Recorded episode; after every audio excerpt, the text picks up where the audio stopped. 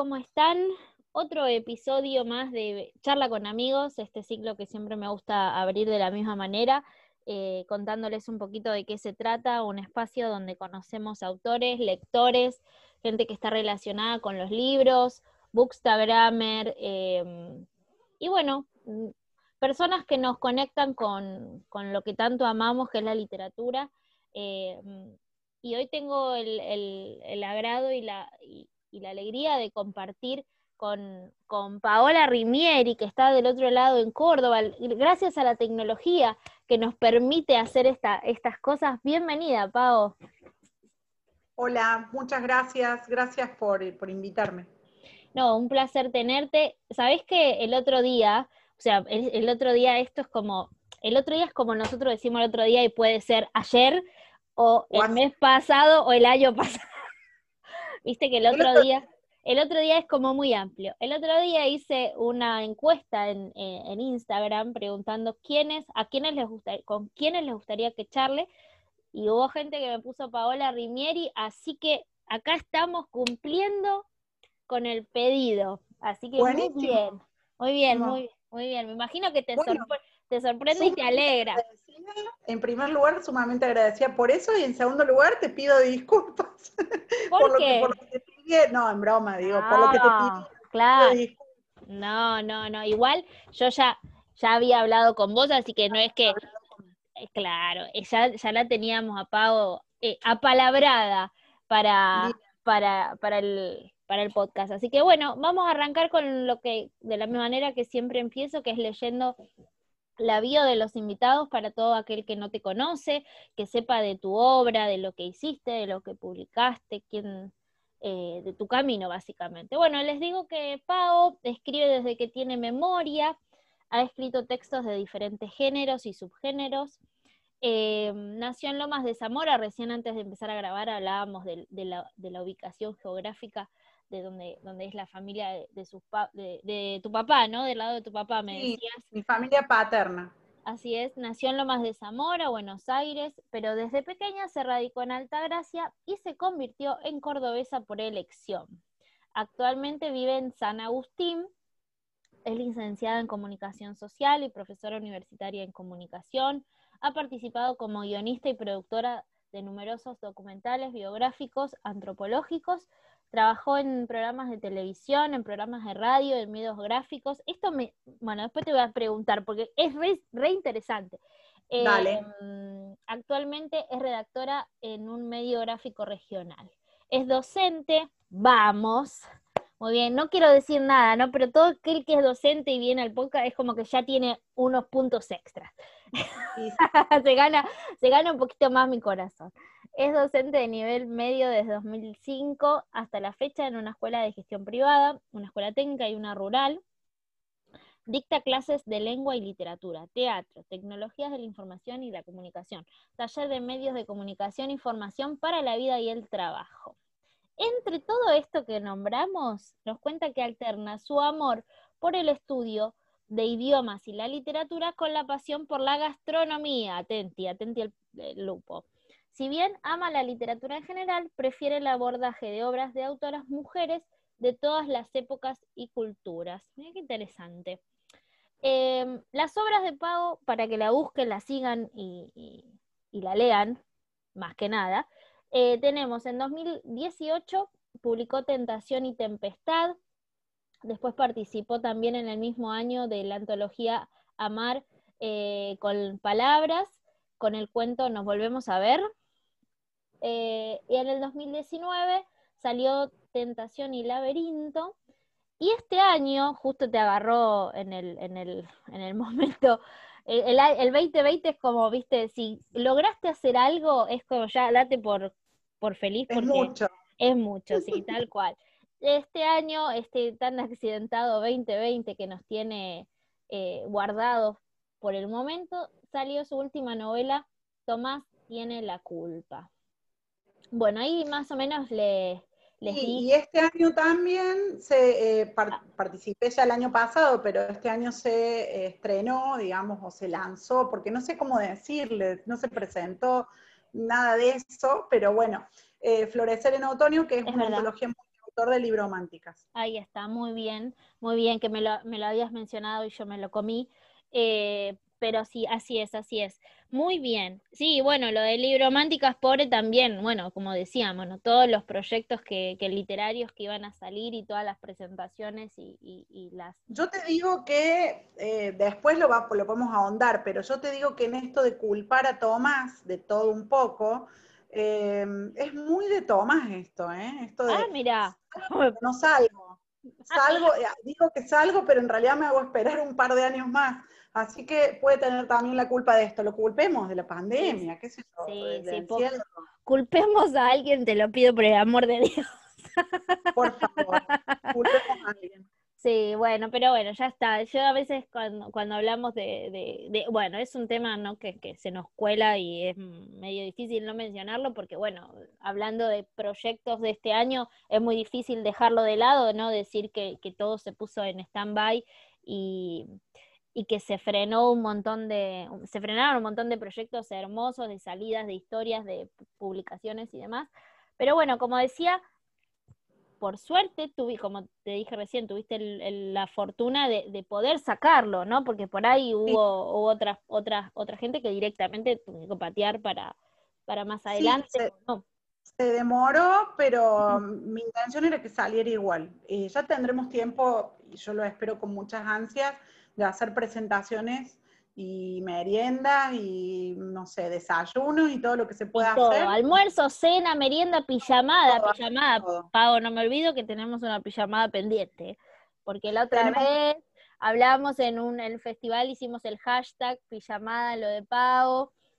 Yo los invito, yo los invito a todos, lugar hay, eh, por ahí cuando esté el calorcito así nos ponemos afuera Pero sí, sí, la pijamada pendiente está, va a estar. Y ahí también presentamos a Tomás. Todo, todo, Que le gusta salir, que lo vea, que lo vea todo el mundo. Muy bien, muy bien. Bueno, para comenzar y para dar el puntapié inicial con esta, con esta charla, que, me gusta decirle charla y no entrevista, porque el, tono es ese, ¿no? Que, que, sea una conversación y que nos interrumpamos y que nos caemos de la risa y que hablemos de todo un poco. Pero bueno, la primera pregunta como para abrir el, juego, la, primera, la primera puntita, es ¿quién es Paola Rimieri? Ay, es difícil, ¿eh? Es difícil porque mira, a todo lo que vos le leíste eh, faltó una sola cosita de agregar, que, no, que, bueno, que no es poco, que también soy mamá de dos niños eh, y esposa, eh, así que amiga, hija, sobrina de mis tíos, que quiero mucho. Eh, así que, mm, bueno, no sé quién soy, soy un montón de personas. Vos sabés que en esto de, a mí me, da, me da, risa porque eh, como autores, a veces uno tiene como personalidades múltiples, ¿no? En esto de ir creando personas. Claro, fragmentado, terminamos locos como, como el... Claro. claro, sí, sí, sí. Claro, en realidad, no, digamos, por ahí es una manera de, en broma de encubrir alguna especie de, fragmentación de personalidades o de personalidades múltiples o lo que sea. Pero bueno, soy un poco de, todo, de, lo que dijiste, em, pero me parece que si tuviera que decir cuál es mi rol como persona o cuál, o, a ver, viste que, o por lo menos me, me pasa a mí que tengo más de 40, uno empieza a pensar, ¿para qué estoy? O por lo menos me pasó a mí, ¿no? ¿Para qué estoy sobre la tierra? ¿Qué estoy haciendo en este momento? ¿Cuál es mi función? ¿A qué vine? ¿A qué vine? Este, o por lo menos los que somos así muy de estar todo el tiempo maquinando cosas.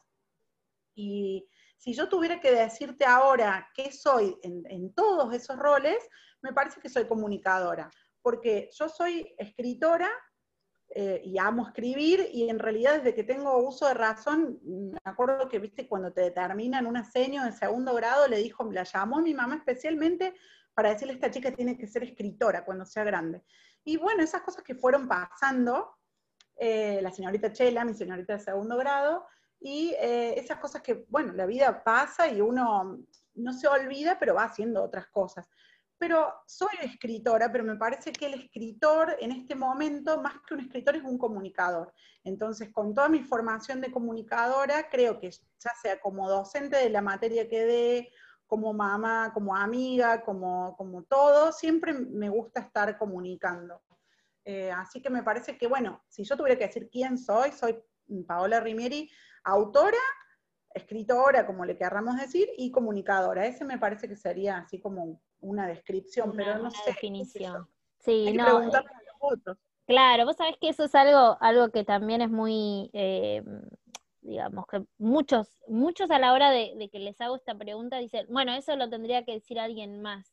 Eso, eso, eso lo tenía que, lo tendría que responder un tercero, cómo te, cómo te ve, cómo te definiría a vos. Y creo que también es un buen ejercicio pensarse, ¿no? Como, como decir, bueno, esto que, estas preguntas, estas cuestiones de, de, de, bueno, ¿quién soy? ¿Qué hago? ¿Para qué estoy acá? Sabés que hablando de eso con Facu hablamos mucho esto el otro día, de, del propósito y, de, y del por qué, ¿no? De, de, la tarea y del objetivo que, que, que tenemos que, muchos de los que creemos que vinimos a hacer algo, a dejar algo o a tener un papel en, este, en este mundo, eh, creemos, que eh, para mí es fundamental. Y esto que vos decís que la comunicación, y bueno, es el puente que nos, que no, que nos permite y que nos tiende la, la, llegada al otro. Y vos tenés como también muchas, decías, ¿no? Eh, el, tema de, de, tu trabajo como docente, de tu trabajo como autora, de, de bueno, de, de, los trabajos que tuviste, te estuviste haciendo en radio, en televisión, siempre la palabra, ¿no? Siempre la palabra ahí presente. Totalmente. Y siempre, em, a ver, a, mí siempre me, gustó contar, siempre me gustó contar. Eso yo el otro día también lo hablaba en un vivo que hacíamos con, con un colega, eh, Juan Cabezón, eh, y, yo le decía, ¿por qué me decía, ¿por qué escribir? ¿No? ¿Por qué, por qué cuando fue el momento en que uno empieza a decir, quiero escribir? En realidad, escribir es como la herramienta, porque si yo no escribiera, igual estaría contando todo el tiempo. Y esto que vos decís, este ejercicio de, de autoconocerse o de pensarse a uno mismo, yo lo hago constantemente cuando escribo. O sea, cuando escribo voy haciendo preguntas todo el tiempo los personajes se van haciendo preguntas porque en realidad me las hago yo. Y eh, el por qué escribo, entre comillas, profesionalmente, porque bueno, a ver si nosotros somos profesionales o no, eso ya claro, lo sí. La el tiempo Claro, no, y la definición también, ¿no? De la pro, de ser profesional, ¿qué es lo que lo define también, ¿no? Viste que todo esto tan relativo. tan relativo. Pero bueno, en esto de empezar a escribir vamos a, en vez de decir profesionalmente, seriamente, porque yo ya lo hacía, pero nunca lo hacía ni sistemáticamente ni con un objetivo de mostrarle a nadie, también me acuerdo que me surge en una clase con mis alumnos de formación para la vida y el trabajo de sexto, hace ya varios años. Nosotros, eh, una de las actividades es, bueno, ¿cuál es tu pasión? Eh, ¿Para qué estás? Eh, digamos, ¿qué, ¿qué, haces bien? ¿Y qué ven los otros que haces bien? Bueno, es como todo un, un plan de búsqueda, digamos, que hacen los chicos eh, que por ahí ellos no se dan ni cuenta, pero es lo que están haciendo. Y me acuerdo que una alumna me dijo, bueno, profe, pero ¿y, usted que tiene, en ese momento poner 39? Ellos, siempre te tiran la pelota en tu cancha para ver qué... También aparte, porque viste que ellos son los que te abren los ojos. Profe, ¿y usted que tiene 38, 39? La verdad que no me acuerdo ya. ¿Cuál es su pasión? ¿Para qué vino? Este, y yo le digo, no sé, para muchas cosas. o sea, viste como que... claro, empecé a pensar, me volví a mi casa y estuve pensando, pensando, y al otro día, en otro curso, una, una, una alumna o un alumno me dijo, profe, usted ¿por qué da clases? Si usted podría escribir, porque usted nos cuenta historias, porque digamos, siempre le enganche con ellos era inventarle alguna historia o contarle alguna historia un poco real, media. Siempre yo les decía, esto nunca les voy a decir si es verdad o mentira, pero cuando yo tenía X años, y les empezaba a relatar algo como para engancharlos, ¿viste? Lo que son los, yo trabajo siempre con los adolescentes más grandes, entonces, bueno, de alguna manera tenés que a veces atraerlos. empezaba, digamos, a hacer como una especie de performance o, o de, monólogo así hablando con ellos, eh, y, yo veía que eso los enganchaba. Entonces, este, este, este, alumno me dijo, profe, usted tendría que escribir, tendría que escribir libros, porque usted nos cuenta historias, de nosotros nos gusta, nos gusta cómo cuenta. Y yo dije, pero claro, o sea, a ver. Y ahí se te, ahí se te prendió la lamparita, uno más uno, dos. Claro, y ahí dije, pero si yo lo que les estoy diciendo a ellos, lo que te sale bien, lo que los demás te dicen que te sale bien, lo que más te gusta, lo que tenía como todo. Y dije, pero ¿qué hago? Voy a cumplir 40 años. Eh, estaba como en un quiebre entre, bueno, ahora me tengo que poner en algún momento de mi vida seria, cosa que todavía no lo logro, digamos, pero bueno. pero bueno, dije, en algún momento tengo que ponerme a hacer realmente esto, porque si yo vine a esto y solamente estoy pasando por la vida, viste que te agarra un poco la reflexión, y bueno, y ahí es que dije, bueno, a partir de ahora me voy a poner seriamente a escribir. Así que así comencé, digamos, también mi duda siempre fue, y esto viene por lo de lo académico que vos decías antes, viste como todo engancha con todo, esto de profesional, qué, académico, qué, viste, profesión, uno nunca sabe. Em, me pasó que, eh, que yo durante toda mi formación universitaria, mm, digamos, como que de alguna manera escondí el hecho de que me gustaba escribir ficción. Ah, mira. ¿Por qué? Porque me parecía que todo lo que yo escribía era banal, digamos, al lado de cosas que yo leía o que mis compañeros escribían o que mis compañeros contaban, era todo tan elevado intelectualmente eh, que yo decía, ¿qué voy a contar? Que, que quiero escribir una historia sobre una mujer que se enamoró de tal, ¿viste? lo veía como, como poco... Como mm, vos misma como que te ibas como poniendo, ¿no? el prejuicio, el, el autoprejuicio, y me costó muchísimo tiempo, muchísimo tiempo darme cuenta que era simplemente un prejuicio y que, bueno, todo lo que uno quiere contar tiene algo profundo en el fondo, digamos, o sea, todo tiene profundidad. Y también en esto de comunicar, em, cómo a veces los lectores te dicen, mira, leí tal cosa y me sirvió para esto, o me sirvió, y vos decís, bueno, ni siquiera era mi intención, y sin embargo, eh, digamos, le encontró la profundidad que por ahí yo en el, antes le tenía un poco de miedo. Así que, bueno, se me une esto que me, me, hizo acordar esto que vos me decías, el prejuicio del profesional que escribe bien o que sabe más o que es más intelectual o lo que sea. En realidad, eh, me parece que esto es así, vos escribís y gusta o no, o a vos mismo te gusta o no. Y, ya, y por ahí, claro, es suficiente, tal cual. Sí, uno creo que, no sé si a vos te pasó, porque me parece que este, este proceso de, de, analizar eh, qué es o, o, qué es un escritor, cómo, por qué llegan los escritores. No, o sea, a mí también me pasó esta cosa de tener al escritor como en un pedestal allá arriba y que son los grandes eh, visionarios y pensadores y algo así como vos bien decís, ¿no? De la profundidad y de toda esta cosa, viste, más filosófica y, e intrincada, que decís, bueno, lo mío es re simple a comparación de, ¿no? De, otros. Y también la llegada a, convertirse en, porque vos decís, bueno, yo escribo y no, nunca nos vamos a comparar con Borges, ni con Cortázar, ni con, no sé, eh, no sé, te puede, cualquier grande, grande, grande que decís. Pero a la vez decís, pero ¿por qué no? No, no compararse, ¿no? Pero decir, ¿por qué no, no publicar? ¿Por qué no mostrar? Sí, me parece que eso pasa también mucho porque es como, volviendo a la palabra prejuicio, del, el intelectual o el profesional de la cultura. Porque, en primer lugar, ¿qué pasa? Hasta hace un tiempo era mala palabra el tema de que el, que hacía cultura eh, ganara dinero con eso. ¿sí? Había como una gran hipocresía en realidad, eh, pero porque de hecho es un negocio, pero en los últimos años se ha incrementado el, tanto el bien de consumo cultural, pero tanto, eh, porque, porque vos vas a una, entras a una librería y hay miles y miles de libros, este, y que están buenos todos, porque yo también antes tenía el prejuicio, ay no, tal que escribe no sirve, ni lo había leído por ahí, pero yo lo había escuchado de un profe, ponerle cuando iba a la facu, que, yo iba, yo terminé la facultad en el 2001, así que te digo, últimos años de los 90, 2000, todo era, era el, boom de, lo que era romántica, etcétera, y todo estaba mal. O sea, si vos consumías, entre comillas, determinado bien cultural, estaba mal.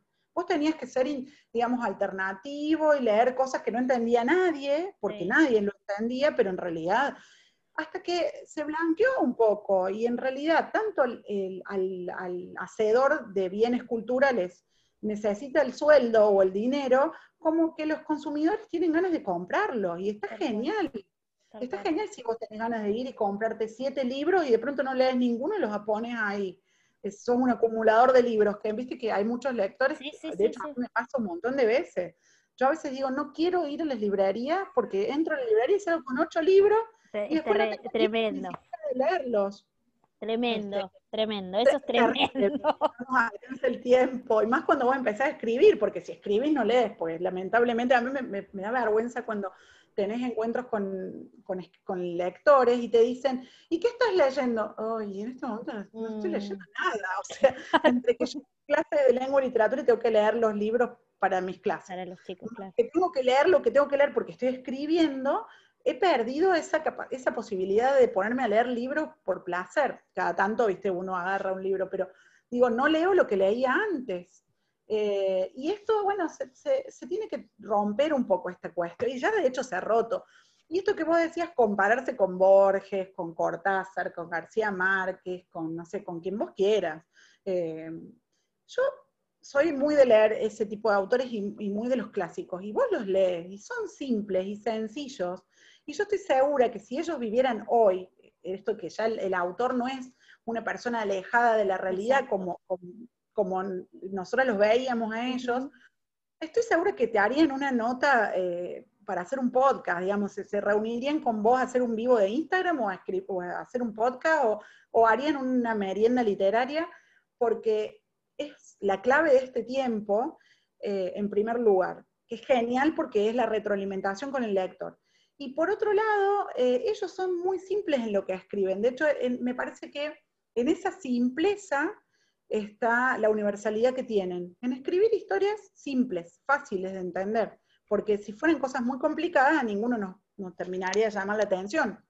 Este, pero bueno, nosotros somos lo que los que a veces les imprimimos determinada tal cuestión. Tal cual, tal cual, sí, sí, sí. ¿Qué quiso decir cuando dijo, eh, ahora yo me miro en el espejo? Y no, nada, dijo eso, dijo yo me miro en el espejo y nada más, le sonó lindo. No quiso decir nada, ¿viste? Eso también es otra cosa que, a mí me, preocupa del, analista de textos, ¿viste? El que te analiza un texto, en realidad lo que quiso decir fue que la muerte había llegado, no quiso decir eso, no lo quiso decir, dijo el espejo, no sé qué, que a vos te parezca otra cosa, ¿Viste? Que es lo mismo que pasa con lo que escribimos nosotros. ¿Por qué dije el hermano? Otra? No dije nada, yo puse eso nada más. Después cada uno, ¿viste? Entonces, me parece que, con el tiempo, algunos de los autores de ahora que somos, que, andamos eh, dando vueltas en este mundo de los autopublicados o los que logramos llegar a alguna editorial, en algún momento de acá, 50 años, dirán, che, mirá, qué bárbaro, y estaba allá.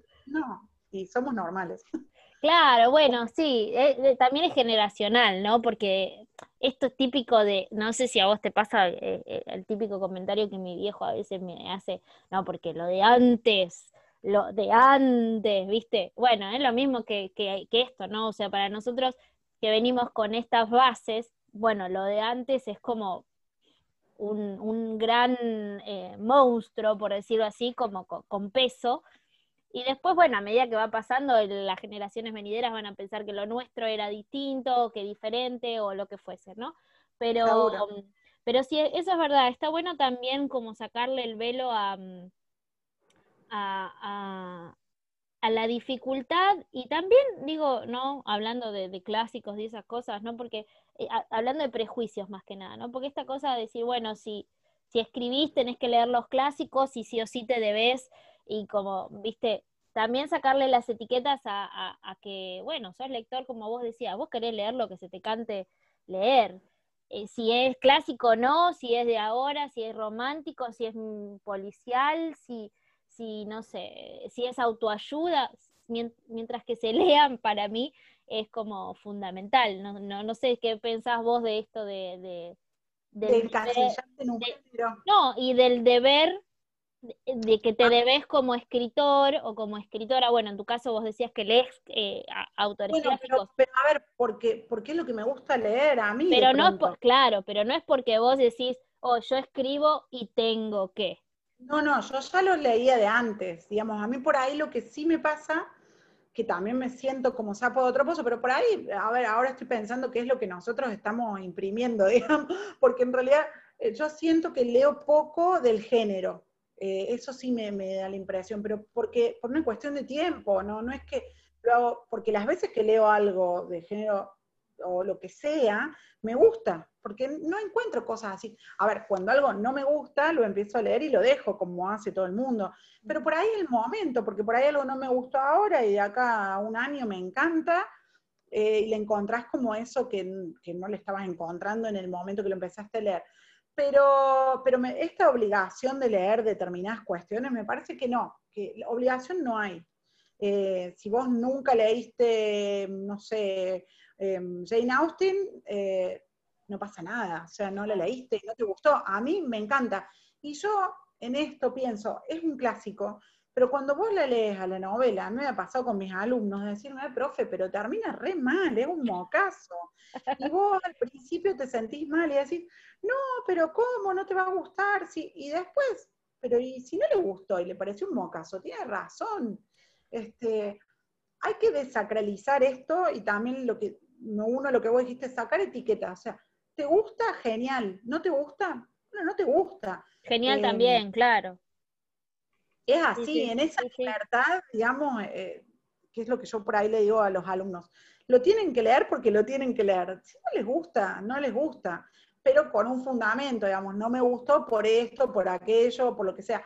De todos modos, em, en general yo veo que en general los clásicos terminan gustando, porque justamente esto que yo te decía antes que yo veo de la universalidad de los textos, eh, son historias que nos gustan, pasa el tiempo y sigue gustando o sigue interesando determinada temática. Ahora, si a alguien no le gusta, no pasa nada y no deja de ser mejor autor o peor autor porque, porque lea más o menos. Eh, sí, sí, sí, tal cual. E, eso, eso es verdad. Y, bueno, el otro día la, escuchaba a, a Valen hablando sobre, sobre Borges y, que bueno, y, por ahí que, que, también vos lo mencionaste, ¿no? También digo que el docente que te tocó eh, te, va, te va a ayudar o a poner una pared o a ponerte una escalera, ¿viste? Porque es, eso para mí también es, o sea, los quienes trabajamos con, en la educación sabemos que el, como te marcó tu seño Chela, no, marcas dejamos.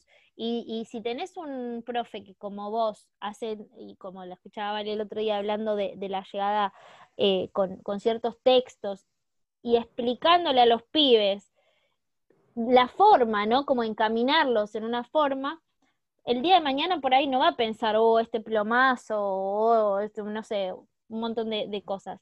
En cambio, si, si uno dice, no sé, te tocó un viejo o una vieja chota que viste que son esto que no les importa nada, que es, punto, listo, aparte, no me importa tu opinión, no me importa vos lees esto y te tomo la prueba y se acabó, que es muy de nuestra época, porque ya, ya los docentes de hoy en día creo que construimos desde otro lado. Eh, no, bueno, pero, pero perdón que te interrumpa, pero no sé cómo, qué libertad de selección de libros por ahí hay en determinados lugares. Eh, yo a veces quisiera, pero hay cosas que, se me escapan también por una cuestión de planificación de programa. Trato de estar al tanto de lo que ellos están leyendo, sobre todo ahora que soy autora y que conozco más autores eh, que antes no conocía por una cuestión generacional. Y ahora los veo en las ferias o lo que sea, o en las librerías mismas, cuando me pongo a chusmear, y trato de leer y estar al tanto pero no los puedo trabajar a veces. Entonces, eh, yo a veces pienso también, en esto hago un poco de autocrítica, que hay veces que hay chicos que empiezan el año con muchas ganas de algo, porque a mí me ha pasado como, como estudiante, ay, qué bueno, vamos a tener literatura, ponele. Y después leíamos nada, o leíamos un libro en todo el año, o leíamos un libro de porquería, eh, o que no lo entendía yo en ese momento de mi vida, y lo he entendido después de grande, y a veces yo digo, uy, ¿hasta, hasta qué punto no terminaré, digamos, eh, como, ¿cómo decirte? Como, no frustrando, pero, o sí, frustrando un poco. la pared, esta, esta pared. Claro, este, y no lo hago por, por mala intención, yo trato de cuando hay alguno que le gusta algo, agarrarlo en el recreo, preguntarle, llevarle cosas, ¿viste? Eso, Pero bueno. Eso, eso pago desde ya. Yo lo que digo es que quizás la forma en la que, en la que fuimos preparados, vos, yo, y creo que, como te digo, ya las generaciones venideras hay otra ola de, formación, tanto docente como, este, bueno, la sociedad cambió. Pero, em, pero la forma, era, antes era más autoritario, antes, antes, bueno, es lo que te toca y no te gustó, no había, no había lugar a debate, no había lugar a bueno, no sé, elegí o fíjate, o la forma inclusive en la que te, en la que te hacían llegar esos textos. Era una forma más bien, eh, bueno, quizás estoy hablando yo, estoy haciendo catarsis y los pibes nada que ver, pero, pero bueno, quizás esta, esta versión de los clásicos te choca y decís, eh, bueno, ¿cómo hago, no? Para llegar a, leer, no sé, Rayuela o, o estos grandes clásicos que deberíamos leer como autor. Pero nos estamos yendo al carajo y, y voy, volvamos a nuestro, a nuestro, a nuestro centro, que esto es como la educación, a mí se me mete y, es como el COVID, que se, que se cuela en las conversaciones. Eh, que no podés dejar de verlo. No, no, tal cual. Eh, hablando de, de, de, esta, volvamos a este momento en el que, en que estos alumnos te, te ayudaron a abrir los ojos y a decir, ah, bueno, por acá es donde, donde, donde tengo que ir ya, bueno, vos decís que siempre contaste, que siempre tuviste eh, esta, esta necesidad y esta forma de comunicarte. ¿Cómo nacieron las novelas? ¿Siempre, siempre escribiste novelas? Venías, bueno, ahí leí que estuviste con guion, que sí. fuiste pasando por un montón de, lugares, digamos. De géneros, digamos, yo en mis momentos de, de soledad así adolescente, lo que hacía era escribir poesías horribles entre nosotras. Entre la típica, la típica de adolescente adolece. Vos sabés que los que la, las que la, los que la, gente que las ha leído o las lee me dice, ay, re lindas, re lindas. Yo las veo lacrimógenas, dramáticas, terribles, viste, todo el hiperbatón, la muerte, todo, todo junto. Eh, mucha rima, viste, muy, muy de, de quinceañera que yo por ahí me da risa porque, viste, tenés alumnos que te dicen, profe, alumnas, sobre todo mujeres que te dicen, profe, le voy a traer un texto que escribí yo, y digo, ay, esto lo podría haber escrito yo, qué horror, pero no le, voy a, no le puedo decir. Divino, divino, mucho, mucho adverbio, que eso no lo he perdido nunca, lamentablemente. Pero bueno, eh, pero sí, unas poesías así terribles, terribles que le escribía a mi amor platónico de la adolescencia, que entre, entre comillas, no se llama Tomás, pero sería el muso inspirador de alguna manera de Tomás tiene la culpa. Y que en Tomás tiene la culpa eh, incorporó una poesía eh, que yo le había, había escrito a, aquel Tomás, le vamos a decir, en el año 92. En el año 92 o Desempolvaste ahí el, el papel y lo mandaste. Fue una cosa fantástica porque apareció de la nada. Yo me mudé infinidad de veces, así como la cantidad de trabajos que vos dijiste recién que tuve y que suelo ser bastante inquieta, tuve como 14 o 15 mudanzas en mi vida. Wow, un montón. Eh, algunas, algunas, digamos, producto de, mi madre y que me mudaba, digamos, o sea, a mí no me quedaba otra, y otras ya de más grande por mí, digamos, esto de, andar cambiando de, rumbo. Eh, va, por ahí siempre en el mismo lugar, pero de casa, digamos. Entonces, eh, apareció de la nada, apareció de la nada. Mientras yo estaba escribiendo la novela, apareció en un lugar aparte que era imposible que apareciera, porque no sé cómo llegó ahí, pero bueno. Así que dije, la tengo que incorporar. Pero bueno, yo escribía poesías, digamos, me gustaba escribir poesías. Después sí escribía así, tipo como lo que se llama novel, pero yo no sabía ni siquiera que se llamaba novel. Dos o tres capitulitos y los guardaba ahí, ahí quedaban. Después cuando empecé la facultad, em, y yo hice los tres años, digamos, básicos de, comunicación social en la Universidad Nacional de Córdoba y después elegías una orientación, yo hice orientación audiovisual. Pero siempre que había que escribir los guiones, ya sea en las prácticas o cuando yo empecé a trabajar con una productora que habíamos puesto con un exnovio o lo que sea, siempre hacía los guiones me, encantaba hacer los guiones a mí, los hacía siempre bastante, mm, a ver, así como filosóficos o, literatos, digamos, y, era algo que, todos me decían, che, qué, qué bien que escribís los guiones, y me encantaba. Incluso por ahí, cuando empecé con la docencia, siempre también me daban para escribir los discursos de los actos, ¿viste? Algo que me salía naturalmente. También trabajando en medios gráficos, yo seguí escribiendo, pero siempre le buscaba el lado del firulete, digamos, no hacer una nota sino más, sino historias de vida, siempre me gustó mucho más eso encontrarle ese lado. Así que sí, yo me parece que he escrito de todo y, siempre. ¿Y cómo em, empecé a escribir Tentación y Tempestad? ¿Por qué surge la idea de escribir una novela? Eh, yo estaba yendo a un taller, acá en mi pueblo se dio un taller de, escritura, y que terminamos siendo tres los que, los que más hacíamos, como pasa siempre, ¿viste? Los que más nos enganchábamos, incluso que no éramos el profe, digamos, nosotros tres más el profe y eh, le poníamos muchas ganas. Y un día uno de mis compañeros dijo, la, eh, la, clase que viene o la reunión que viene, cada uno traiga un proyecto en el que está trabajando. Y yo tenía hace un tiempo una idea en la cabeza, pero no lo había puesto en papel ni nada. Entonces me fui a mi casa, me acuerdo un viernes, por ejemplo, y escribí así, escribí, escribí, escribí, escribí todo el fin de semana. Y este amigo mío, eh, que compañero mío, dijo, que él es como muy estructurado, dice, traigan para la, reunión que viene, organizado capítulo por capítulo, tema, eje, yo no hice nada de eso, arco de personajes, yo escribí dos o tres capítulos y nada más, eh, que después fueron mutando, obviamente. Y cuando nos juntamos, bueno, los otros dos, que uno de ellos eh, hasta el día de hoy es mi, mi corrector, él es corrector universitario, licenciado en letras y aparte es compañero mío de trabajo porque es profe también de lengua y literatura y corrector. Entonces yo termino algo, tú se lo doy a él. Por más que después pase por, por, las correcciones de la editorial, pero primero me lo corrige. Y los, tres los otros dos me dijeron, che, qué bueno, tenés que seguirle dando así, esto tiene que seguir, tenés que traer otro capítulo más la, la semana que viene, porque nos re gustó, está como muy lindo, que esto, que lo otro. Y ya me dieron ganas. Y después tuve un momento así que dije, sí, sí, tengo que terminarlo y lo tengo que publicar. Es como que se me fue como, tengo que hacerlo.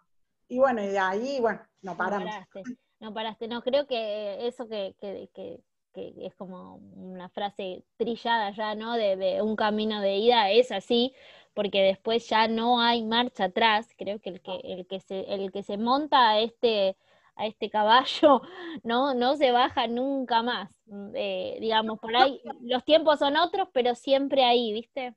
Sí, pero aparte es como que uno se arma una rutina personal de, trabajo, porque para mí es trabajo, y yo me lo tomo seriamente, eh, y yo todos los días tengo que sentarme y hacer algo, aunque por ahí mire la compu, ¿viste? Pero todos los días tengo que, me lo tomo como con mucha seriedad, o investigar, o escribir, o armar un personaje, o lo que sea. Y realmente lo disfruto mucho, mucho.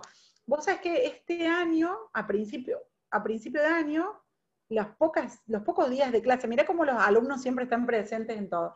Eh, uno de mis alumnos, que él es, eh, corre en bici, y es súper organizado, bueno, ahora no sé si no debe estar corriendo, pero él es súper... Eh, así organizado con sus, con sus prácticas y sale, lo veo yo siempre que sale, porque vive cerca de mi casa, sale con su bici, hace no sé cuántos kilómetros, viste, esas cosas que yo, para mí son dificilísimas, imposibles. me preguntó, me dijo, profe, ¿vos cuánto tiempo le dedicas a escribir en tu vida? Y yo le dije, no sé, poco, tres, tres horas, cuatro horas por día. Dijo, ay, yo, qué bueno, me dijo, ¿vos pensás que tres, cuatro horas por día de tu vida todos los días estás haciendo lo que te gusta. No, no, no, genial, me dice. Qué bárbaro. Y yo dije, me lo dice él, que para mí era una persona súper disciplinada, eh, y encima jovencito, y digo, oh, bueno, eh, soy una persona disciplinada y hago algo que me gusta. Tres, cuatro horas al día. Eh, la verdad que después cuando uno lo analiza, es mucho tiempo, no es poca cosa. No, no, tal cual, tal cual. Además, a ver, la gente sabe que no es solamente esto que uno hace, ¿no? Porque, a ver, nos encanta, es nuestra pasión, eh, lo disfrutamos, es un trabajo, como vos decías, uno se lo toma como tal, pero a la vez hay 15 millones de cosas más que uno tiene que estar como bregando para, claro. el trabajo que le pagan, eh, que es otro, el trabajo de la casa, los hijos, eh, bueno, todo, todo, como te sientes, uno es un todo. Este, así que sí, e, es complica, se complica, se complica. Pero bueno, uno lo hace con pasión, que eso era como lo que yo arrancaba de decirte. Y cuando uno algo lo apasiona, encuentra la forma y el tiempo. Sí, sí, sí, sí, tal cual. Eh, te quería preguntar si vos sentís, esta también es una pregunta que se repite mucho en, las, charlas porque creo mm, que, que, me parece que es algo que nos pasa a todos y es, mm, eh, es, lindo para, para, remarcar, ¿no? Em, ¿Vos sentís que después de haber decidido publicar o de haberte tirado a la pileta, porque a ver, la realidad es que si siempre escribiste buenísimo, por ahí era para vos, fuiste probando, pero una cosa es, o sea, una cosa es una cosa y otra cosa es otra cosa. La publicación ya es un poco más allá. ¿Sentís que esa decisión te cambió a vos, te cambió la vida, te cambió algo que, nos quieras compartir? No, totalmente, totalmente. A mí me cambió totalmente la vida. Eh, en un montón de aspectos. En primer lugar, esto que decís vos, uno escribía en, el anonimato, o para el acto, o para lo que sea, y cuando vos decidís publicar, que yo al principio venía embaladísima, feliz, encontré la editorial, lo mandaron a primera etapa de corrección, las 500.000 galeras, porque ahí, viste, también te, tenés que poner de frente con un montón de cosas que no sabías y que uno cree que las re sabía y que estaba, bueno, ni hablar. Ese fue un momento trágico en mi vida, sobre todo la primera, la primera novela. Este, pero dos días antes de que, de que, porque viste que nosotros que somos una especie de autopublicados, porque en realidad yo estoy con una editorial, pero también de alguna manera... Es autogestivo. Eh, me dicen, bueno, mañana te, te, llegan los libros a tu casa. Yo llamo al comisionista, porque como vivo en un pueblo que los tenía que ir a buscar, y yo dije, no, y ahora ese fue el primer cambio. En primer lugar, desnudar de alguna manera algo profundo mío, interno. Eh, el, tener que, que me lo leyera la gente y me dijera, esto es una porquería, por ejemplo. Ese era el primer miedo. Que ya después uno em, lo, maneja de otra forma. Porque yo me acuerdo que eh, la primera charla con el editor, eh, una de las cosas que se hablaron fue, bueno, si yo estoy totalmente curtida como para bancarme si alguien me dice que no le gusta. O sea, soy una adulta, si a alguien no le gusta, no le gusta y todo bien. Pero después cuando vos tenías, cuando tuviste el libro por primera vez en mano, ahí sí que es la verdad. Todo se materializa, todo. Se materializa todo. Bueno, después por otro lado, yo hablo en mi primera novela, hablo de infidelidad. Entonces, eh, ese fue otro tema. O sea, yo vivo en un lugar chico, soy docente, estoy hablando de infidelidad. Me agarró así como un quickie, te soy totalmente honesta. Y, bueno, y después, la verdad que tuve eh, un montón de, críticas positivas al principio, sobre todo de la gente de, mi pueblo, que también eso fue otra cosa que me llamó la atención. O sea, porque vos cuando hablas con la gente, yo hace 10, 12 años que vivo acá, pero cuando hablas con la gente de toda la vida, el pueblo dice, no, acá en este pueblo nadie lee, en este pueblo nadie le gusta esto. Y yo pude ir descubriendo que nada que ver. En primer lugar, la gente lee un montón, porque de hecho yo acá en el pueblo conocí un montón de autores que no conocía. O sea, todo lo que es género romántico, por ejemplo, lo conocí en San Agustín. Yo nunca nadie de mi grupo había leído autores de, nuestro género, y acá los conocen a todos. Eh, por otro lado, apenas salió mi libro, yo no sé si por curiosidad o por qué, me lo compró un montón de gente.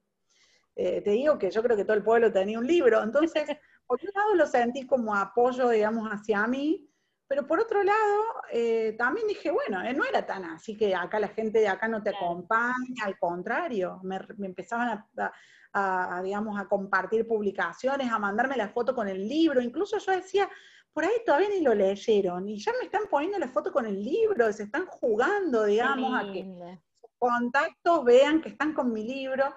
Eh, así que eso, digamos, fue un cambio también de, una idea que yo tenía, o un preconcepto que tenía, eh, hacia, hacia mis vecinos, hacia mis compañeros de trabajo, mis pares, etcétera, tuve que modificar.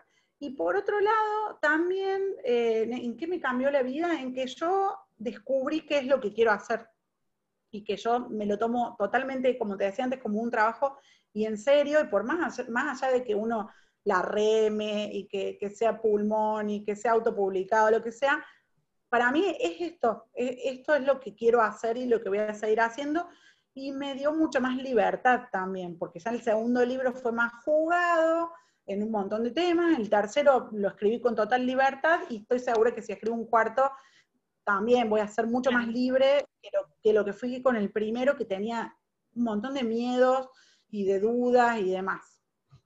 Claro, sí, eso, eso, eso te escuchaba y pensando ¿no? en el, bueno, creo que los prejuicios es, es nuestro tema del día. Hoy estamos hablando mucho de, de, de, de prejuzgar, y no hablo de, digamos, de lo que significa en sí la palabra, ¿no? del preconcepto de, de, un montón de cosas. Recién lo, lo mencionabas también acerca de, de por ahí de, esta, de este concepto de, bueno, un pueblo chico, quien lee, nadie lee y, nada que ver.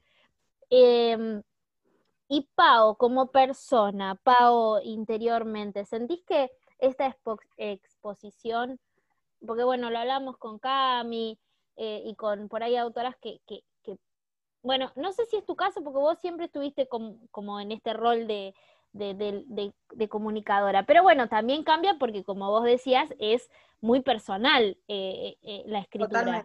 Entonces, no, pero, es distinto, ¿eh? Es distinto como comunicador de ir a hacer una nota totalmente. O pararse en el aula, tal cual. Totalmente. ahora sí, digamos, yo me siento totalmente expuesta, mucho más expuesta. no te digo que, a ver, me da gracia porque porque mi hija cuando eh, yo publico ahora tomas y me mandan la foto, eh, pongo la publicación en Instagram, creo, y mi hija me comenta abajo, te felicito mami porque ya sos casi famosa. Entonces me dio mucha gracia porque era el concepto exacto, o sea, casi famosa, no del todo, pero... claro, claro, sí. Ah. Eh, no, decime, decime. No, y vos me preguntabas si yo me sentía mucho más expuesta. O diferente, o si por ahí la pago que antes de publicar era de una manera, si vos sentís que esta exposición o esto eh, o este lanzarse te trajo diferentes herramientas a vos, porque a veces uno, no sé, por ahí sos media tímida y después como que te empujan, bueno, hablamos con Briana también, ¿no? Como esta, esta, que sos más introvertida, y te chocas con una realidad en la que te tenés que dar la cabeza contra la multitud y eh, exponer y, y, venderte también, ¿no? Porque también no es solamente escribirnos y listo. No, a mí, digamos, yo tímida no, eso no. Em, tímida no, no, no, no es mi caso. Pero sí lo que me da vergüenza o, o me, no sé, me cuesta es la venta por un lado, eh, la venta literal, o sea, cuando, cuando, estás ahí tenés que vender. que cobrar me da mucho. Claro, y después el tema de muchas veces las redes también me da mucha vergüenza. Eh, la venta y por ejemplo en redes me da mucha vergüenza poner muchas veces lo mismo, pero bueno, es lo que va. Eh, y me gusta, me encanta eh, estar en las redes, pero me da, qué sé yo, me da, me da vergüenza tendría que hacer un video, sí. nos conozcan, y en esto nosotros formamos parte por ahí de editoriales muy chiquitas o, somos autopublicados, necesitamos la exposición, porque hay muchísima, muchísima oferta, entonces, y que está genial, pero no podemos darnos el lujo de, bueno, yo me cuelgo dos años y dentro de dos años cuento que escribí otra cosa. Claro, claro, tal cual. Además creo que el consumo, perdón, que el consumo también de las redes, ¿no? Porque el tiempo de la gente en las redes es otro. Entonces también uno se tiene que ir adaptando a, bueno, a, mostrarse de acuerdo al consumo de la gente en las redes, ¿no? Porque, bueno, viste esta cosa de, eso también lo hablábamos con algunas autoras sobre la subida de contenido, de que, de que por ahí algunas que tienen su community manager, que ahora es como esta cosa también muy de moda, que les llevan la página, porque, porque estamos en un momento en el que, en el que todo el tiempo, ¿viste? Pa, pa, pa.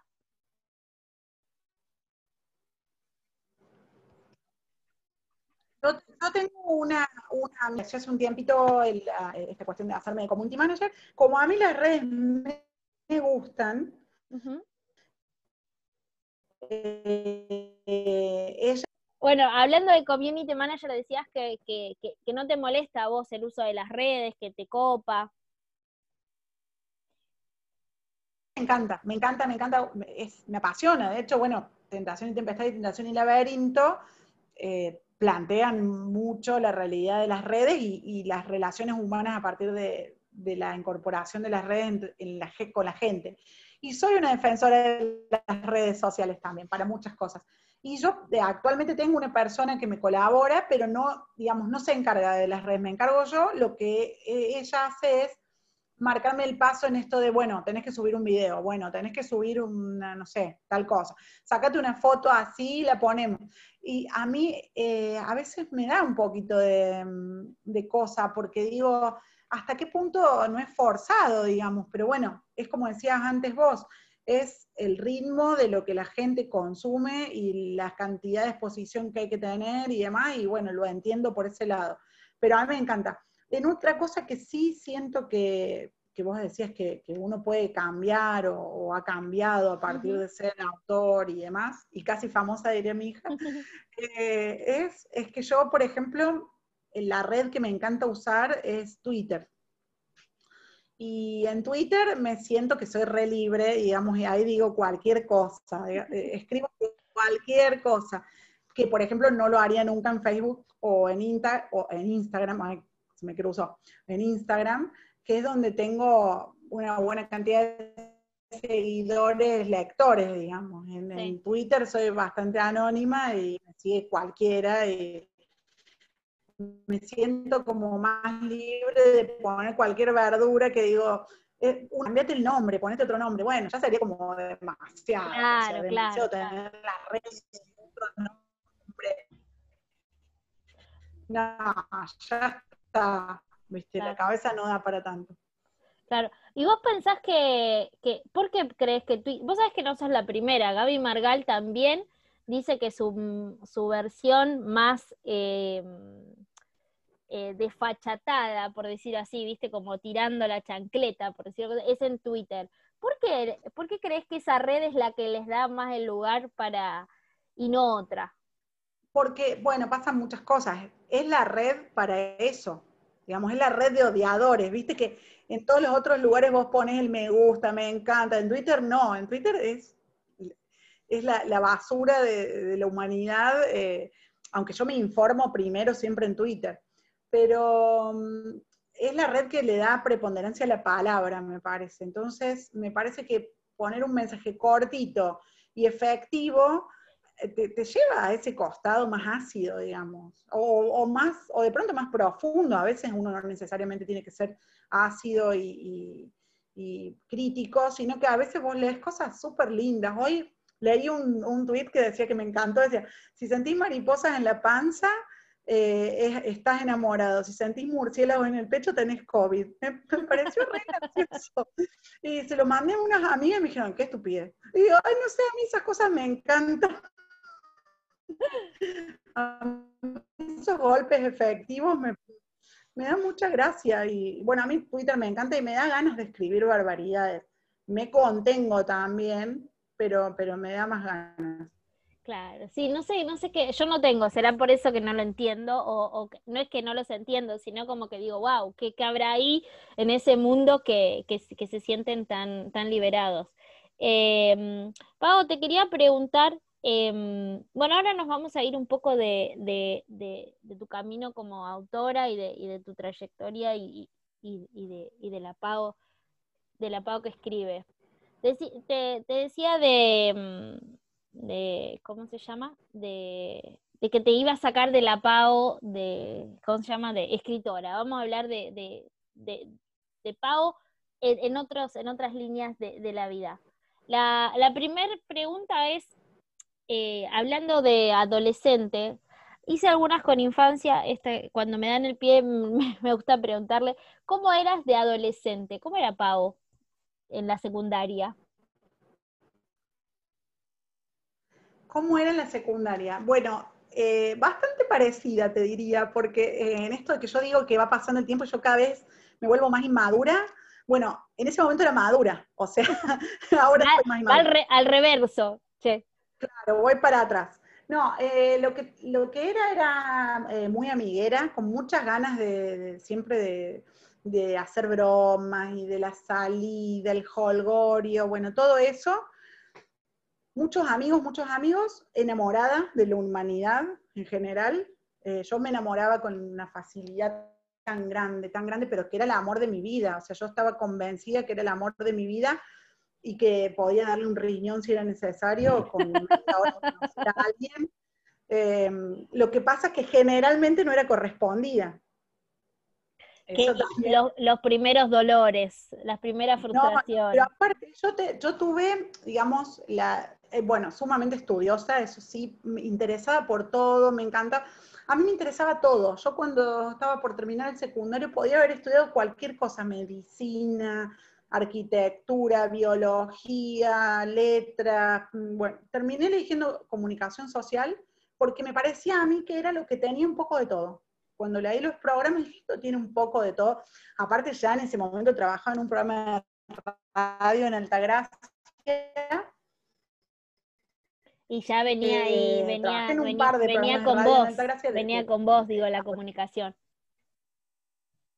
Claro, y con un amigo mío que ahora vive en Buenos Aires, Ramiro Fuentes, que éramos así los dos, nos encantaba. Habíamos, y cuando íbamos a segundo año del secundario, hicimos un curso de ceremonial y protocolo con el que era el de ceremonial y protocolo de, la, de la gobernación, pero de colgado, ¿viste? Nos anotamos y le hicimos, faltamos de la escuela, y me acuerdo que le llamaba la atención a todo el mundo, imagínate que era toda gente grande y nosotros, bueno, él de hecho eh, es algo, no, sé exactamente su título actualmente, pero después estudió Relaciones Públicas, Ceremonial y Protocolo y ahora trabaja en una embajada en Buenos Aires eh, haciendo eso. Eh, así que, digamos, nos ha marcado los dos. Y los dos recolgados con esas cosas. Yo era del club de fans de Luis Miguel, por ejemplo. Era la coordinadora, o sea, la que mandaba a todo el mundo.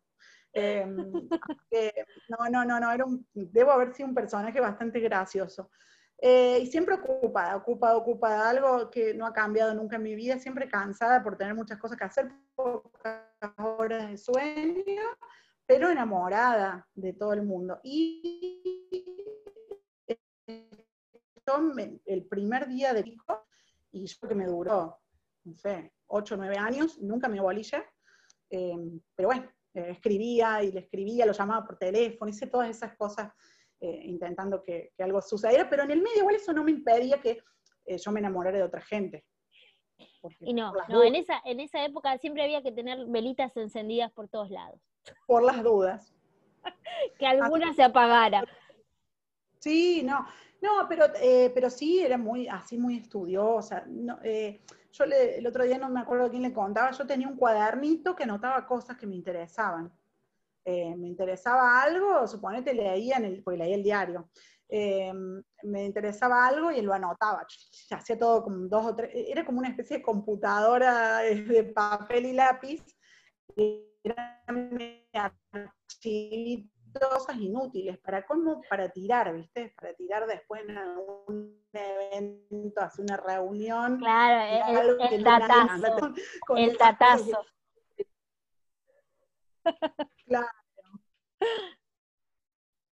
Sí, sí, eh, eh, digo. Claro, viste, la, la capitán, y viste, quedaban todos como, wow. O yo por lo menos me, imaginaba que era como interesante. bueno, era, era. ¿Sabes qué? Estaba pensando ahora que, hablamos al principio, ¿no? De, de bueno, empezamos hablando de la educación, de los pibes, de los alumnos, terminamos hablando de vos como alumna, de vos como adolescente.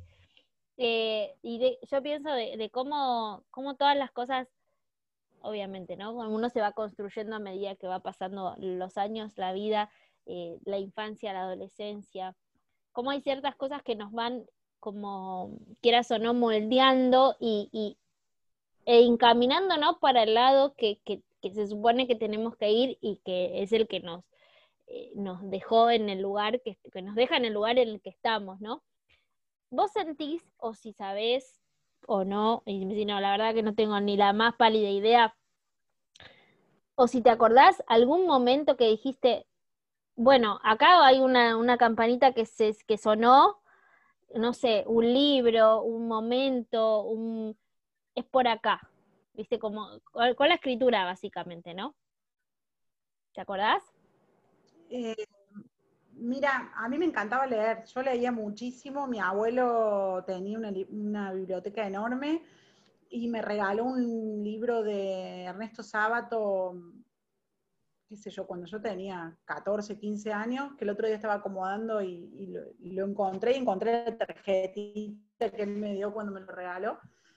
Eh, y empecé a leer, a leer muchísimo y después me gustaba escribir cosas parecidas a las que yo leía. Em, pero, pero yo escribía también, bueno, yo soy hija única y pasaba... Ay, como yo, con razón. Hay no. tantas escritoras hijas únicas o hijos únicos, tantos. Bueno, necesitaba tener eh, algo así mm, como para, no sé, expresarme, por más que yo siempre fui de hablar mucho, em, me gustaba mucho el estar sola y escribir. Y después mi familia materna eh, toda la vida tuvo, tuvo hotel en la sierra, en un lugar muy chiquito que se llama La Paisanita, que bueno, que yo me encanta escribir sobre ese lugar. El otro día alguien me dijo, pero no escribas más cosas con, en el mismo lugar porque por ahí los lectores, bueno, o sea, a mí me gusta, a mí me gusta ese lugar y yo quiero escribir cosas, si no es de ese lugar, parecidas. Este, y bueno, y estaba muchas, muchos días al año sola, y no había nadie, no había gente. En el verano lleno de turistas, pero el invierno eh, nosotros solos. Y yo, hija única, estaba o con grandes o escribiendo. Y entonces me parece que eh, ahí fue el, eh, en algún momento que yo dije, esto me gusta pero como para decir, eh, así este fue el momento en el que yo me transformé, eso ya de grande. Me transformé en autora, digamos. Eso es lo que te decía antes. Sí. Eh, al pueblo y, me acuerdo que volví a mi casa en bici, yo aprendí a andar en bici muy de grande, y creo que fue la primera o segunda vez en mi vida que andaba en bici. yo aprendí más de 30 años a andar en bicicleta.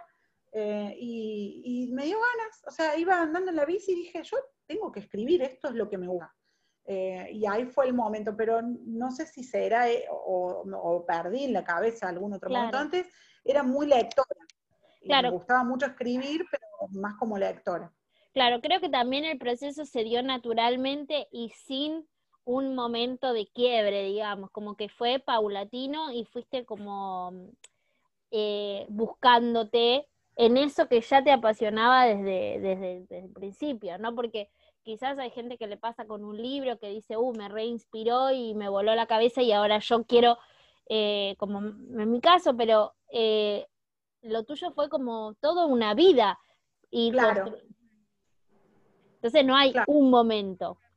Claro o por ahí lo hubo, viste, y, en este momento no, lo recuerdo, pero, pero me parece que es como decís vos, me parece que fue un proceso paulatino y como que, viste que cuando algo tiene que ser, que uno no puede escapar a algo, bueno, me parece que yo no me podía escapar a eso que, me, venía persiguiendo a mí en realidad. Eh, y que en realidad yo mucho tiempo, y esto yo a veces lo cuento también cuando me lo preguntan en las meriendas, eso por qué empezaste a escribir de grande y eso. También fue porque, porque cuando yo iba al secundario, eh, gustaba todo, como te decía, y si bien en mi casa, mi mamá también profe de, italiano, viste, y siempre, y sobre todo de literatura italiana, había hecho muchos posgrados en literatura y demás, eh, pero no era, que en mi casa no se decía podés ser escritora. O sea, todo el mundo sabía que yo escribía en mi casa. Y de hecho yo le hacía cuentitos a todo el mundo y le regalaba cuentitos a mí. Cuando nacieron mis primos, que yo ya era grande, hija única, mis primos nacieron cuando yo era grande, le hice un cuentito eran mellizos, son mellizos mis primos, les hice un cuentito, después nació, pero nadie me decía, che, ¿por qué no estudias letras? O sea, nadie me tiró la, la, la, la soda.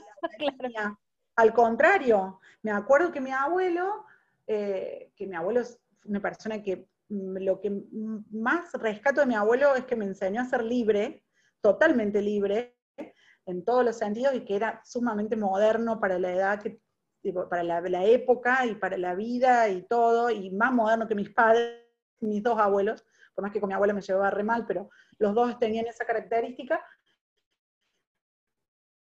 Eh, pero ninguno de los dos me dijo, che, podría ser escritoral. Y empecé derecho también, después de un tiempo largo lo dejé, estudié las dos carreras en simultáneo al principio, y mi abuelo, el problema que tenía era, pero no vas a ser doctora, me decía. Y cuando, me acuerdo cuando se abrió, mi abuelo ya había fallecido, cuando se abrió el doctorado en en comunicación, sí. Yo digo, ay, tendré que hacerlo, ¿viste? Porque estima allá arriba, vos sos tan inteligente, tenés que ser doctora. Él quería, ¿viste? que Y eso que era un tipo re libre, pero nadie me dijo, che, ¿por qué no estudias letras? Che, ¿por qué no escribís? Y a lo mejor, ¿viste? Yo también dije, bueno, no, eso no es una carrera, porque es lo que nos pasaba. O sea, en, nuestro, nuestro, en los 90, nadie te decía, tenés que ser escritora, porque tampoco había tantos escritores. No. Había pocos. Y, eran generalmente esto que hablábamos antes. claro, exacto. Es, a, eso, a eso es lo que iba, que eso que había era como, era como allá lejano, eh, imposible, que, o sea, o sea no, no se pensaba, los autores eran para leerse en el momento que se leían y no para hacer, ¿no? Claro. Este, Total, que ibas a ser una vieja urania que te ibas a vivir a la montaña para escribir y publicar un libro cada 10 años, ¿Qué es lo que... Claro, y, chupar, claro. Y chuparse unos whisky. claro, viste, eh, y, entonces el imaginario que teníamos nosotros en ese momento, o por lo menos que, que en nuestras casas, como te digo, yo encima, hija única, me dejaban hacer lo que quería, pero pero yo siento que nadie me tiró un centro en ese sentido. No me dijeron estudiar profesorado de lengua y literatura, por ejemplo. Pero, no, claro. Tienes que tener una carrera. Pero a la vez eh, también, no sé si a vos te pasa, Pago, que vos decís, por un lado sí, oh, pocha, ¿no? Como, no sé si es pérdida de tiempo la palabra, porque no, no, me parece que tampoco es ese extremo. Pero bueno, como decía, bueno, esto era lo que me, tanto me gustaba, ¿por qué no me, no me tiraron por ahí? Pero a la vez, digo, quizás si hubiese sido por ahí, no hubiese llegado tampoco a donde estás hoy porque no era lo que era para vos, ¿no? Digo, todo este trayecto que, tuviste que recorrer. Totalmente, y lo que vos decís, pérdida de tiempo, nada, no es pérdida de tiempo, porque todo es cosas, son todos aprendizajes. Y más en el caso nuestro, que, nosotros somos unos grandes observadores de la realidad, eh, porque con eso escribimos, eh, más allá de que después ficcionamos todo, pero la realidad es nuestro, eh, es nuestro campo de estudio, digamos. A mí me dicen, ¿de dónde sacaste la idea ahí? ¿Qué sé yo? De la sala de profes, de una charla con amigas, del colectivo, de, no sé, de lo que, de todo, porque en eso, y más que en mi caso, a mí que me gusta escribir contemporáneo. Entonces me parece que todas esas experiencias que nosotros vamos, digamos, cargando, también nos ayudan a, después tener más experiencias para escribir. Justamente por esto de ser observadores, el resto de la gente también tiene las mismas experiencias. Eh, lo que pasa es que bueno, centran su atención en otra cosa. Yo de pronto me quedo horas escuchando una conversación, no para chusmear, sino porque me, acuerdo que era un ejercicio de la FACU de narración, justamente, tenía una profe que nos mandaba a la peatonal de Córdoba nos decía, ustedes busquen una persona y escriban un personaje, por ejemplo. Escuchen una conversación y, armen el diálogo y después le dan a ustedes el final, a la historia, a la introducción. O sea, a mí ese ejercicio de, yo viajaba, yo vivía en Altagracia y tenía que viajar a Córdoba todos los días, a veces dos veces en el día, pero en general me iba a la mañana y volvía a la noche, por ejemplo, para el FACU. Y esa hora de viaje era genial, porque yo veía a la gente en las paradas de los colectivos y me hacía toda la película y lo he hablado con otros autores, y ¿sabes? Vos es que me pasa lo mismo cuando veo gente en parada de colectivo.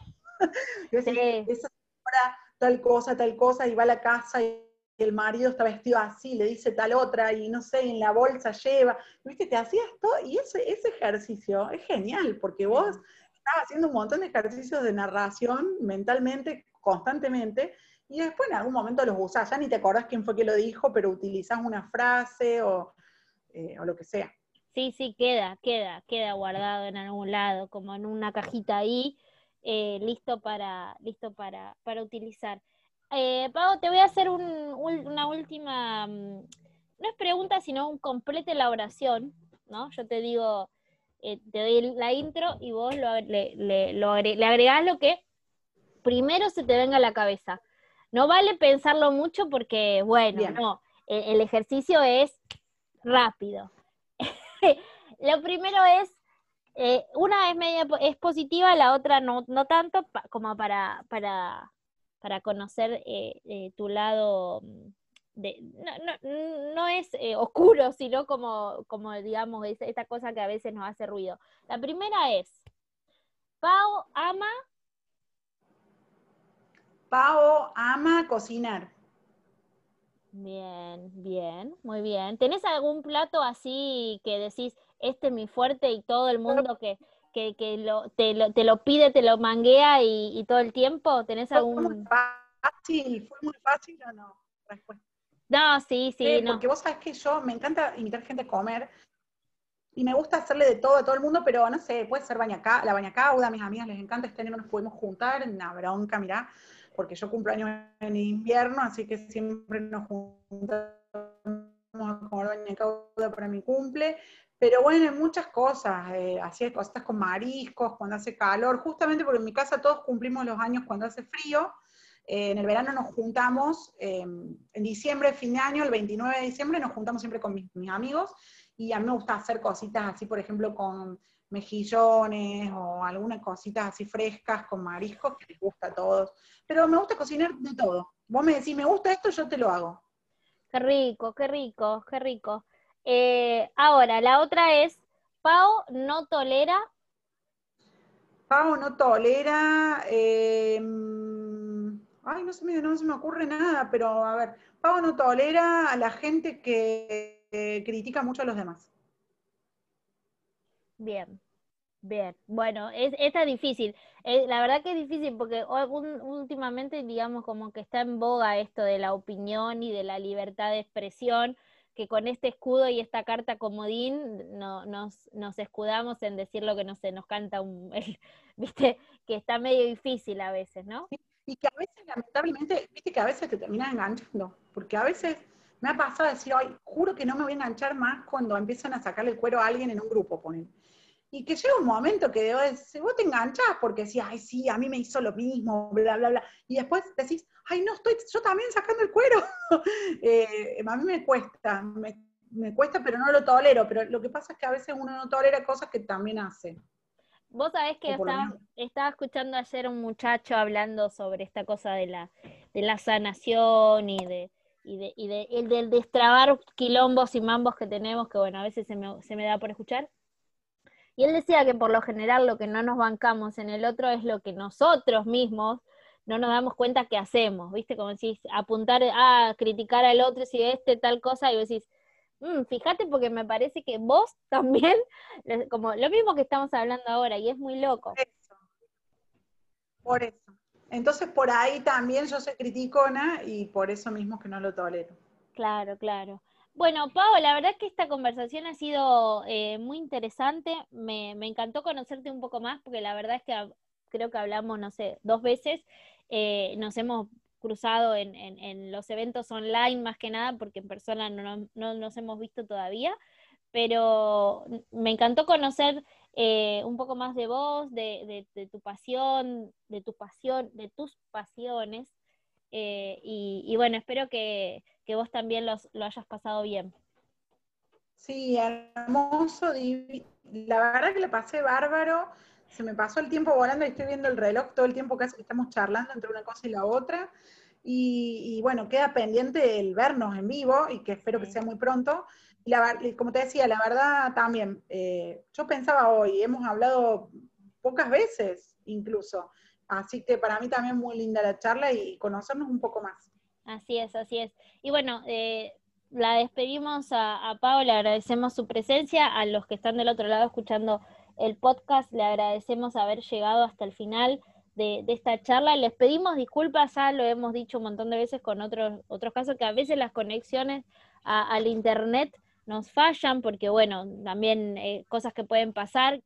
Sí, sí, están, sí, se dieron cuenta que se entrecortó un poco, que por ahí fuimos y volvimos, que hubo bueno, es lo que hay. Ya saben cómo son las redes, pero aún así espero que hayan disfrutado de esta charla. Pau, gracias por estar y, bueno, ojalá pronto nos podamos ver. Muchas gracias a vos. Un besote.